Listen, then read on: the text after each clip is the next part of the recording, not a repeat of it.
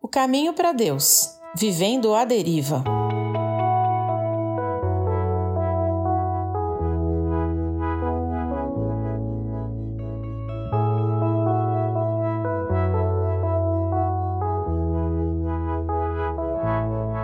Quando um barco está à deriva, significa que ele não está ancorado, não está preso ao chão, seja aí o fundo do mar ou de um rio, ou mesmo preso a um pier.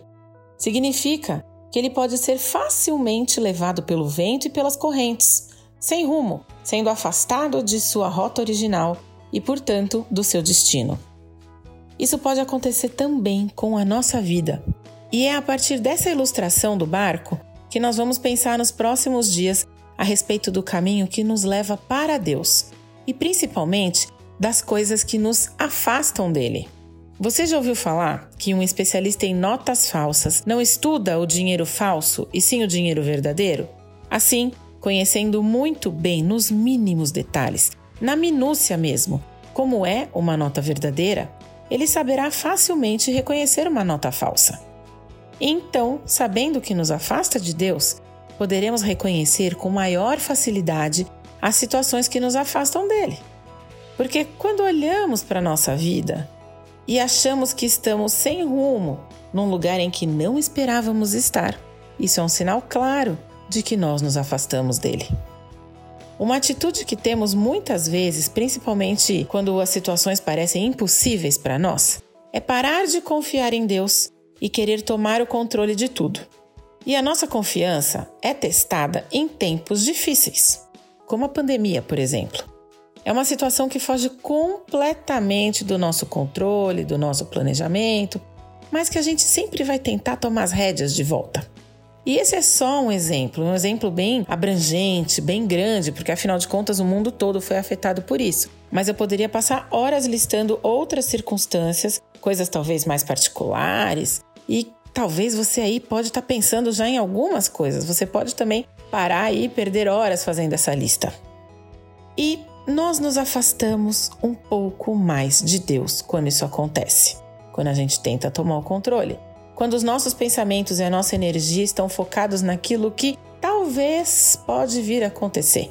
É aquele famoso e se. Significa que nós não estamos confiando em Deus naquele momento, quando os e se's estão pairando a nossa vida. Porque nós estamos preocupados com o futuro, com possibilidades de futuro muitas vezes preocupados, ansiosos. Confiar em Deus é uma escolha que deve ser racional, intencional e acontecer constantemente. Ela deve ser constantemente repetida. E isso vale também para os momentos em que não estamos vendo Deus fazer nada. Aquele momento que a gente está esperando alguma coisa acontecer. E é conhecendo a Deus, conhecendo o seu caráter, quem Ele é, qual é a sua natureza, que nós podemos então decidir confiar. Como a gente consegue fazer isso? Estudando a Bíblia, participando da vida da igreja, tendo comunhão com os irmãos, orando, ouvindo louvores, buscando, nos ancorando no Senhor. Confie no Senhor de todo o seu coração e não se apoie em seu próprio entendimento, diz Provérbios 3:5. Sejam fortes e corajosos, não tenham medo, nem fiquem apavorados por causa deles, pois o Senhor, o seu Deus, vai com vocês. Nunca os deixará, nunca os abandonará. Deuteronômio 31, 6. Ora, a fé é a certeza daquilo que esperamos e a prova das coisas que não vemos. Hebreus 11, 1. Quando estamos ancorados no Senhor, os ventos e as correntes vão continuar atingindo a nossa embarcação, mas nós estaremos presos presos a Ele, e portanto estaremos seguros de que não seremos afastados da nossa rota. Quando estamos ancorados em Deus, esses sis da vida não vão abalar nossa confiança nele.